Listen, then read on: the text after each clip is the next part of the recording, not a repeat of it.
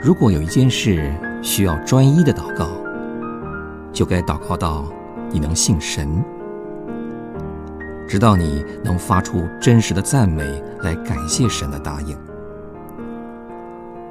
如果神的答应一时还在中途，千万不要重新求神来答应你的祈求，因为这表示你没有信心。这种不信的祷告，非但不能帮助你，反而会减少或消灭你的信心。这种祷告的催促，一定出乎撒旦或是自己。也许这不算错。当神还放你在一个等候的地位，你再去向他申说。可是切记，你必须带着信心。不要把你自己祷告的失了信心了。你可以告诉神，你仍然等他，相信他，因此仍然赞美感谢他的答应。你如果确信答应必将来到，你能够先为着还没有来到的答应感谢赞美神。我告诉你，没有一件东西比这。更能坚固你的信心。把我们祷告的失了信心的祷告，是否认神在经上给我们的应许，也否认神在我们心中给我们的一生是。这种祷告，不过表示我们的心没有安息。没有安息，就是不信祷告的答应。经上说。但我们以相信的人得以进入那安息。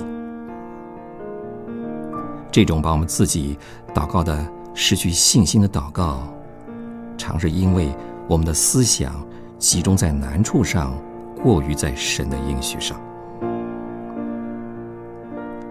亚伯拉罕不想到自己的身体，不疑惑神的应许。让我们警醒祷告，免得入了迷惑，以致把我们自己祷告的失了信心。信心不是感觉，不是眼见，不是理由，乃是在神的话语上抓住神。焦急的开始就是信心的结束，信心的开始就是焦急的结束。天赋，在舒适的环境中，我绝不会学到信心的功课。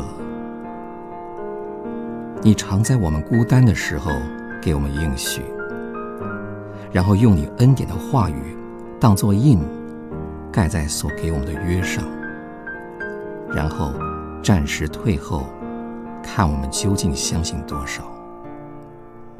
有时，也让那诱惑人的。来试探我们，让我们的遭遇好像与你所说的完全相反，而这个时候，就是信心赢得冠冕的时候。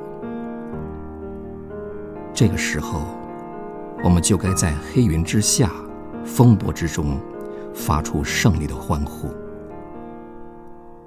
我们要说：“我信你对我怎么说。”事情也要怎样成就？我们感谢你，奉主名祷告。